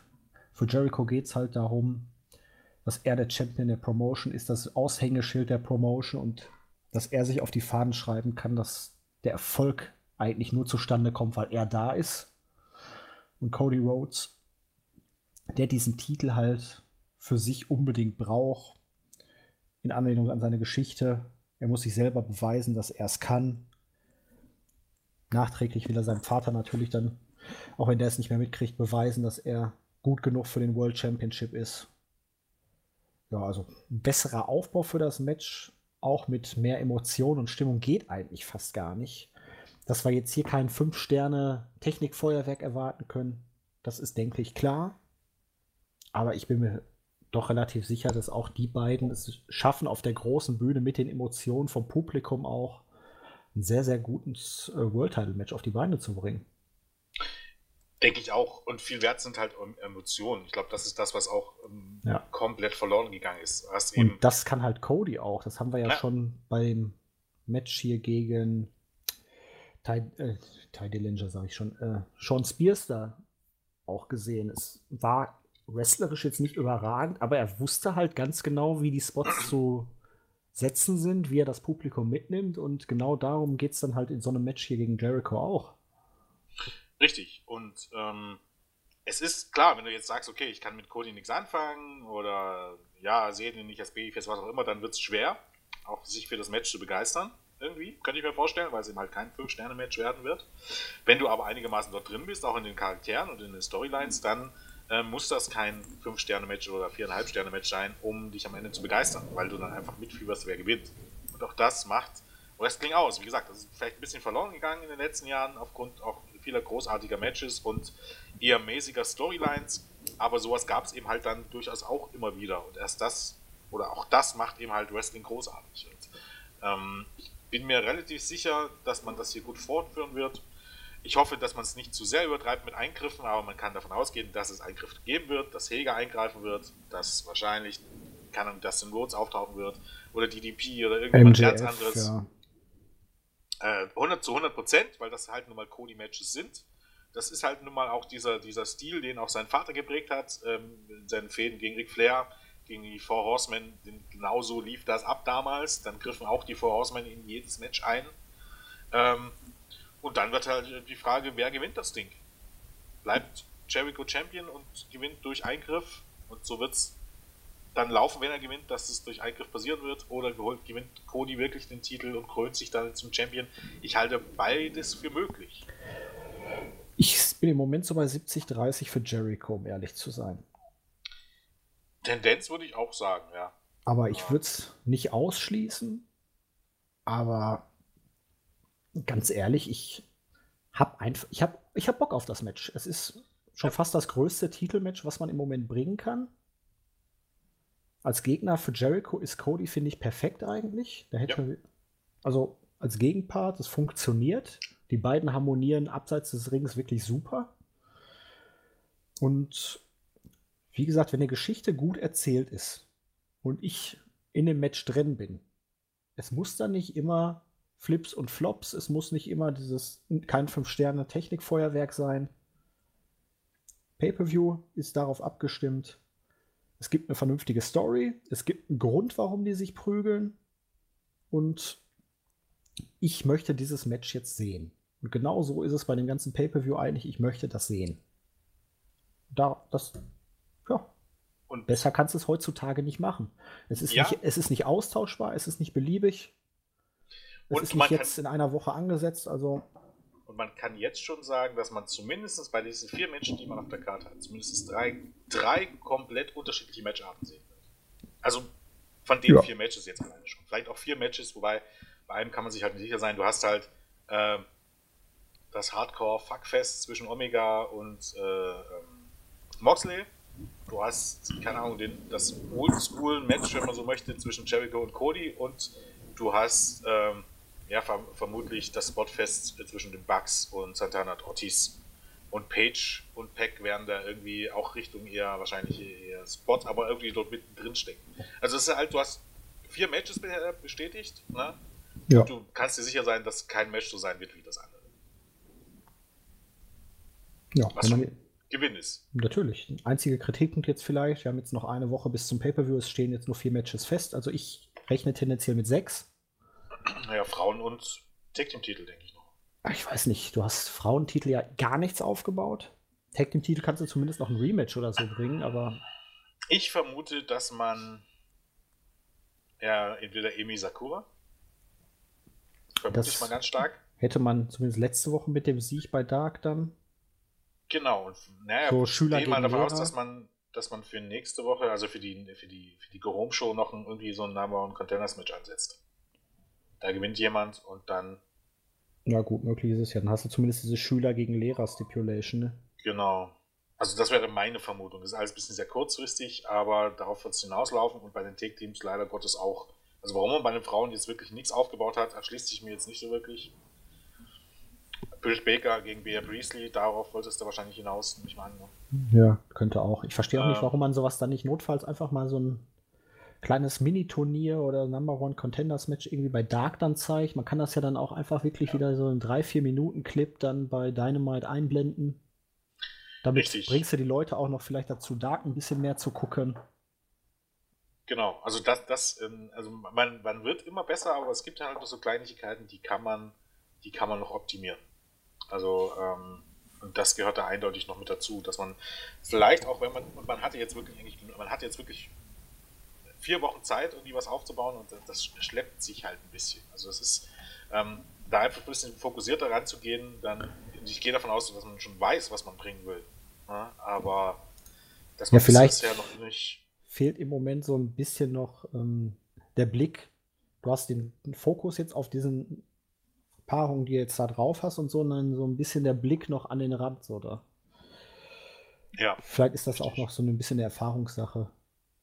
Denke ich auch.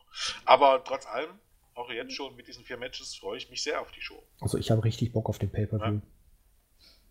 Ja. Äh, ich habe es mir übrigens schon bestellt. 18 Euro. 18 Euro Fight. Samstag, ne? Da muss ich mal gucken, ob das Samstag, ja. zeitlich passt oder ob ich das am Sonntag nachhole. Ja, gut, Fight TV hat das gleich. Also, Ja. auch da, ich denke, WI wird da sich das auch äh, wieder springen lassen, soll heißen, da kannst du wahrscheinlich dann Jens, noch ein kleiner Blick zu NXT.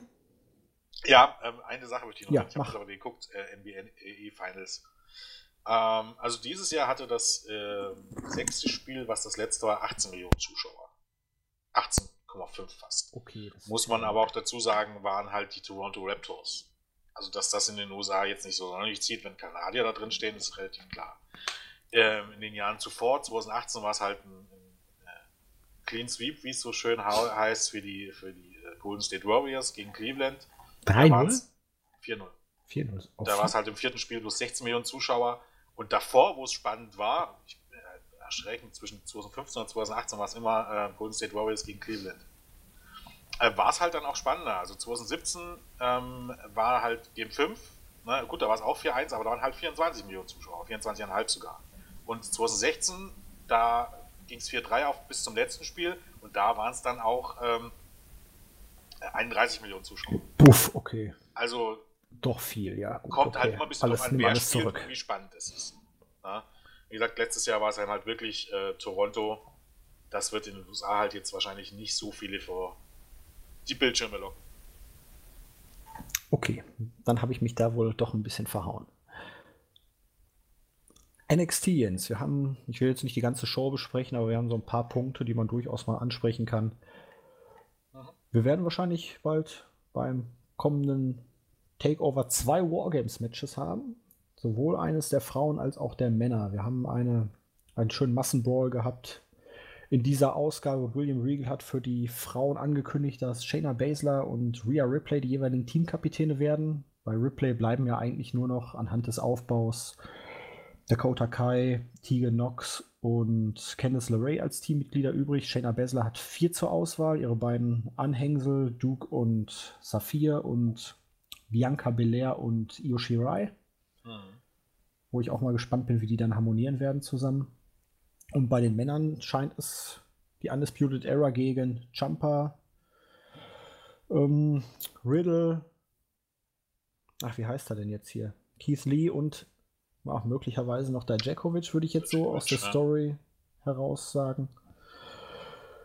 Wir hatten ja letzte Woche noch gerätselt nach dem Turn von Baylor, wer jetzt in dem Männermatch überhaupt stehen könnte. Hm. Jetzt hat man da doch noch was ausgegraben. Ich bin mal gespannt, wie das Team dann überhaupt harmonieren wird. Aber den Satz von Champa alleine, ne? Goalie, you have to wait. Daddy is going to war. Ja. Also Jumper ist Gold. Ah, herrlich. Was hältst du davon, jetzt auch bei den Frauen Wargames-Match abzuliefern?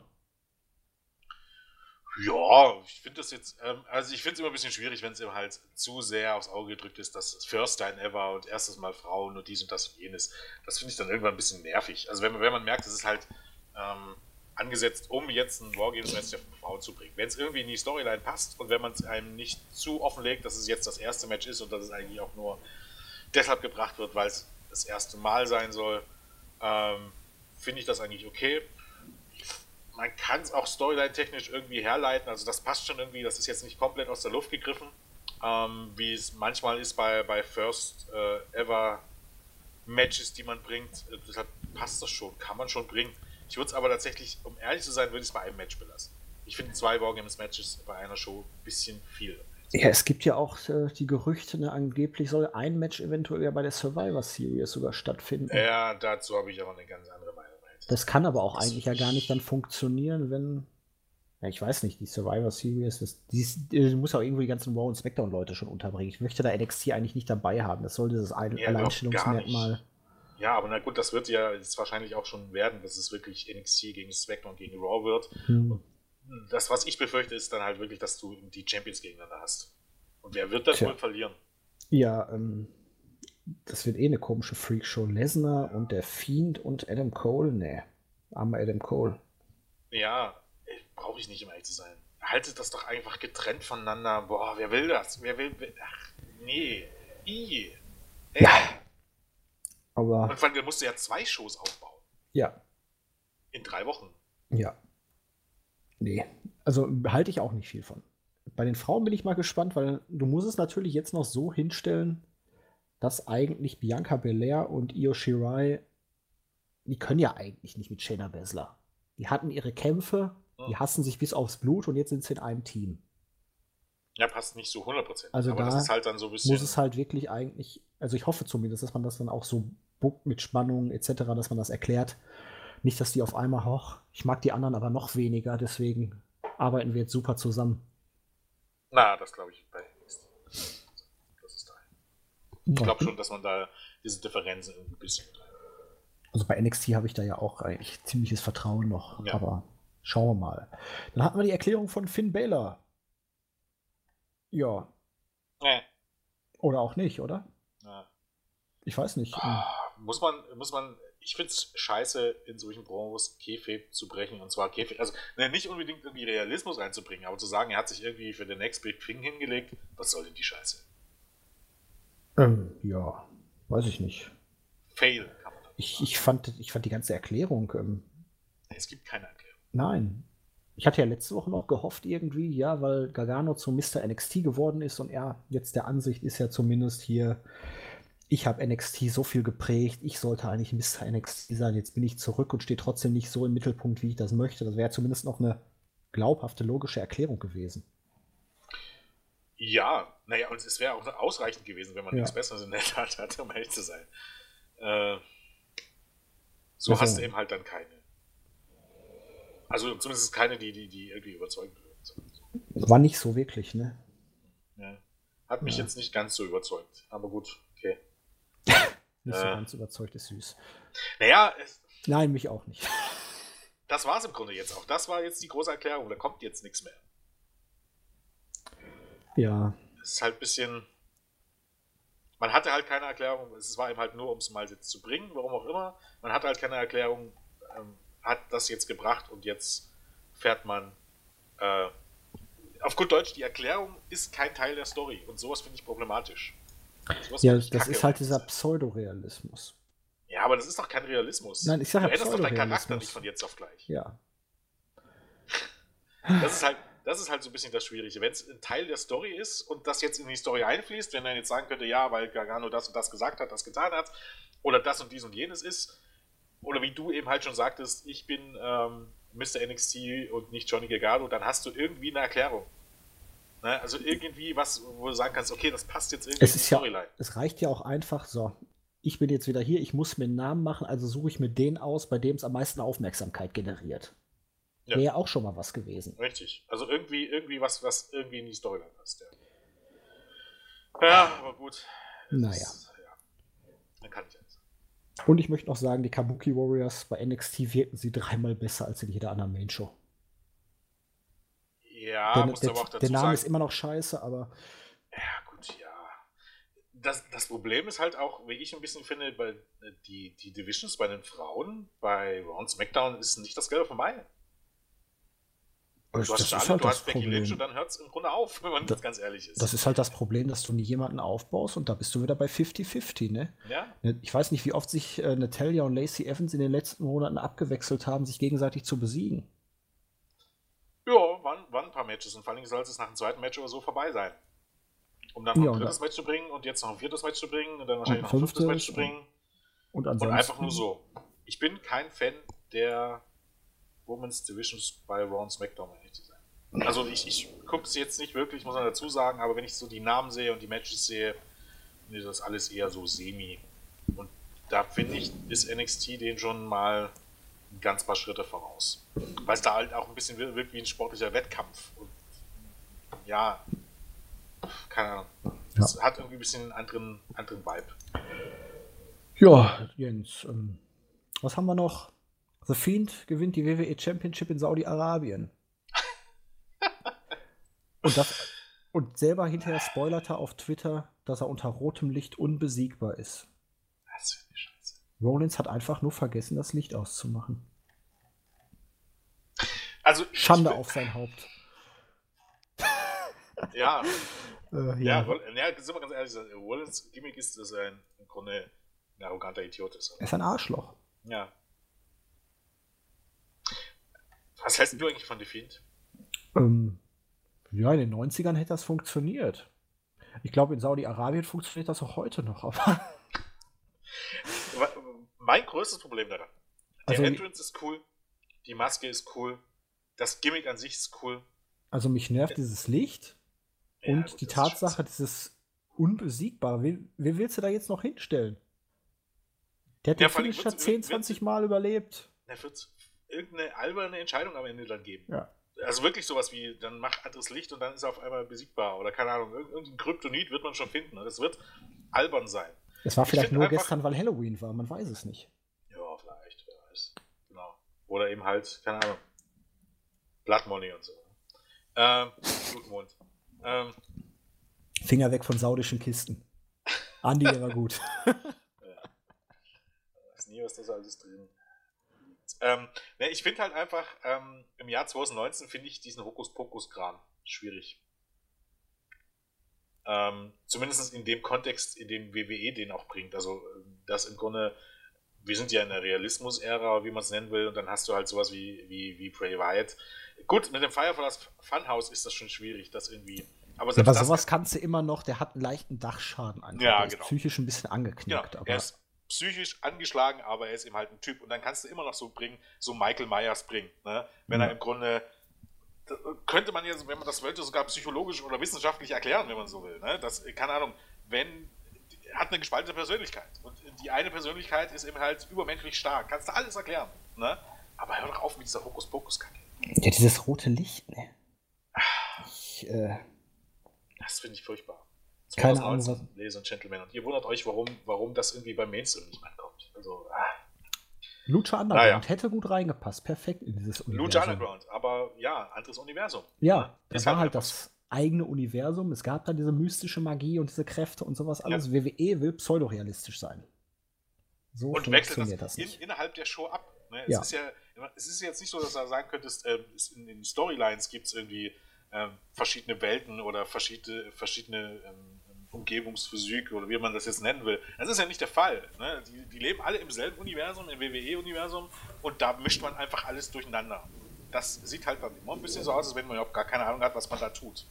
Und das ist halt das Bild, was WWE von sich selbst abgibt. Und wenn man sich das dann halt anguckt, dann kann man eigentlich, keine Ahnung, ich fange dann immer an, wenn ich, wenn ich sowas sehe, mit, mit den Augen zu rollen. Ich würde mich dafür schämen, wenn ich das mit gucken müsste, der das nicht kennt. Ja, so. Jetzt weiß ich nur nicht genau, wann dieser Podcast erscheinen wird, aber wir unterhalten uns jetzt einfach mal über die Terminabsprache noch abschließend von WWE bezüglich Crown Jewel und SmackDown, weil Stand jetzt wird SmackDown wohl eine ziemlich abgespeckte Show, oder? Tja, scheiße, ne? Weil die meisten Leute das irgendwo in Saudi-Arabien festsitzen, warum auch immer, irgendwas mit den Fliegern oder. Aber auch da ist es wieder, ist es doch wieder einfach, einfach schlecht geplant. Natürlich. Donnerstagabend, okay, wenn alles glatt läuft, haben wir die Zeitverschiebung und sind dann genau pünktlich da. Ja. Schlafen kann man auf dem Flug.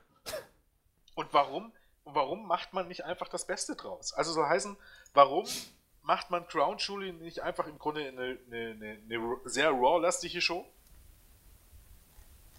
Schickt nur zwei, drei Leute von SmackDown hin, die man Grunde bei SmackDown selbst nicht braucht, wo du dann bei SmackDown eine Promo kriegst. Und das kann ja am Ende sogar Brock Lesnar sein, der tritt wahrscheinlich eh bei SmackDown nicht auf. Jetzt muss er. Ja, und bei Bray Wyatt bringst du ein Video, so heißen, du kannst diese Top-Matches ja trotzdem bringen, na, weil die Leute bei SmackDown rauslässt und ansonsten äh, lässt du halt den SmackDown-Roster einfach da und gutes Thema erledigt. Aber das ist. man muss es halt. Man, sowas kann man kommen sehen. Der saudische Prinz wollte unbedingt alle Leute haben. Ja, richtig. Dann ist es aber auch deine, deine Angelegenheit, dem das irgendwie zu verklickern, dass es nicht funktioniert. Ja. Was Fox sich jetzt wohl denkt, frage ich mich. Die fühlen gut, sich ein bisschen verarscht. Wahrscheinlich schon denken. Ja, ja. aber. Ich denke mal, die fühlen sich jetzt schon ein bisschen verarscht, aber. Zum Abschluss einfach nur mal Rating-Prognose, Jens, für SmackDown diese Woche. Hm. Naja, Ground Jewel könnte schon ein bisschen, äh, ich weiß nicht, wie viele Leute das jetzt lesen, dass die nicht da sind. Ground Jewel könnte schon ein bisschen Interesse wecken. Also ich sag mal, man wird irgendwie immer noch bei den 2,4 Millionen bleiben. Ich bin bei 2,1. Oh. Wenn es wirklich so wird, dann. Schauen wir mal. Gut. Dann haben wir soweit zumindest die großen Themen alle abgearbeitet, ne? Oder liegt dir doch was auf dem Herzen? Geschäftszahlen, WWE, ist okay. Ja, es ist halt. Mehr Geld ähm, für weniger Shows. Saudi-Arabien wird in dem Quartal nicht, aber TV-Gelder retten WWE halt den hm. Arsch. Wenn es die TV-Gelder nicht gäbe, hätte wahrscheinlich schon der Letzte erkannt, äh, wohin die Zeichen kommen. Weil wirklich alles bergab geht. Man hat, ich weiß gar nicht, 14 oder 16 Shows gecancelt im, im ähm, oder weniger als im, im, Vorjahr in diesem Zeitraum, weil man einfach kleine Hausshows gecancelt hat und dafür Super-Shows angesetzt hat. Und trotzdem die Zuschauerzahlen, Zuschauerzahlen ne? genau, niedriger. Werden trotzdem niedriger und man nimmt halt deutlich weniger Geld ein. Jeder einzelne Punkt ist, geht bergab. Der einzige, der bergauf geht, ist ähm, ähm, Einnahmen aus den Terrorrechten. Alles ja, andere. Das dürfte auch das letzte Mal gewesen sein, denke ich mal. Was meinst du jetzt? Dass die Einnahmen aus den TV-Verträgen steigen. Ja, das ist richtig. Aber, ja, aber nächstes Jahr, in den nächsten fünf Jahren wird es weiter steigen. Es ist halt. Äh, Wie lange hat man den USA-Vertrag? Wie bitte? Den USA-Vertrag von Raw. Auch neu unterschrieben. Beide fünf Jahre. Und greifen beide seit dieses Jahr Oktober. Soll heißen, nächstes Jahr, also Ach, das ist erst dieses Jahr angefangen. Ja, ja. So, also ab dachte, Oktober hat das angefangen. Ich dachte, Raw wäre jetzt schon ein, zwei Jahre wieder weg. Nee, nee, nee, nee. Oktober hat das angefangen und ab dem nächsten Quartal werden halt dann die Gelder durch die Decke gehen. So heißt, man wird trotz wenig Adressen dermaßen viel Geld verdienen und dermaßen viel Plus machen, dass es sich gut übertünchen lässt. Ja, da kann man auch mal Brock Lesnar wöchentlich bei SmackDown auftreten lassen, ne? Ja, das kann man sich dann schon leisten. Ist halt Bro auch Rocky wird's freuen. Bestimmt, genau. Ähm, eigentlich wollte man ja irgendwie, vor Jahren hat man noch erzählt, dass man jetzt um diese Zeit um die drei, vier Millionen äh, Network-Abonnenten hat und mittlerweile geht es bergab. Und das ist eigentlich ein alarmierendes Zeichen. Aber es ist vollkommen egal, weil Fox und USA die mit TV-Geldern zuscheißen. Weil die halt nicht so schlau waren wie Sky. Sky hat immer halt erkannt, was die Zeit geschlagen mhm. hat. Die waren halt nicht so, äh, so dumm. Melkt die Kuh, solange sie Milch gibt. Irgendwann ja. gibt saure Sahne. Ähm, ja, gut. Ist ähm, doch ein guter Schlusspunkt, oder? Ich denke auch. Kann man so stellen. Gut. Also, dann wisst ihr Bescheid. In der nächsten Woche melden wir uns dann erst nach dem Pay-Per-View wieder. Dann in gewohnter Stärke. Mit Blick auf, also mit Rückblick auf den Pay-Per-View. Mal gucken, ob wir das dann mit der den nächsten Dynamite-Review sofort kombinieren oder ob wir noch eine extra kleine Review raushauen. Je nachdem, jo. wie schnell wir beide da, denke ich mal, auch dazu kommen, den Pay-Per-View zu gucken. Du wirst ihn ja genau. auf jeden Fall live sehen. Ich muss mal gucken, wie es zeitlich passt. Ja, dann so bis die Tage. Tschüss.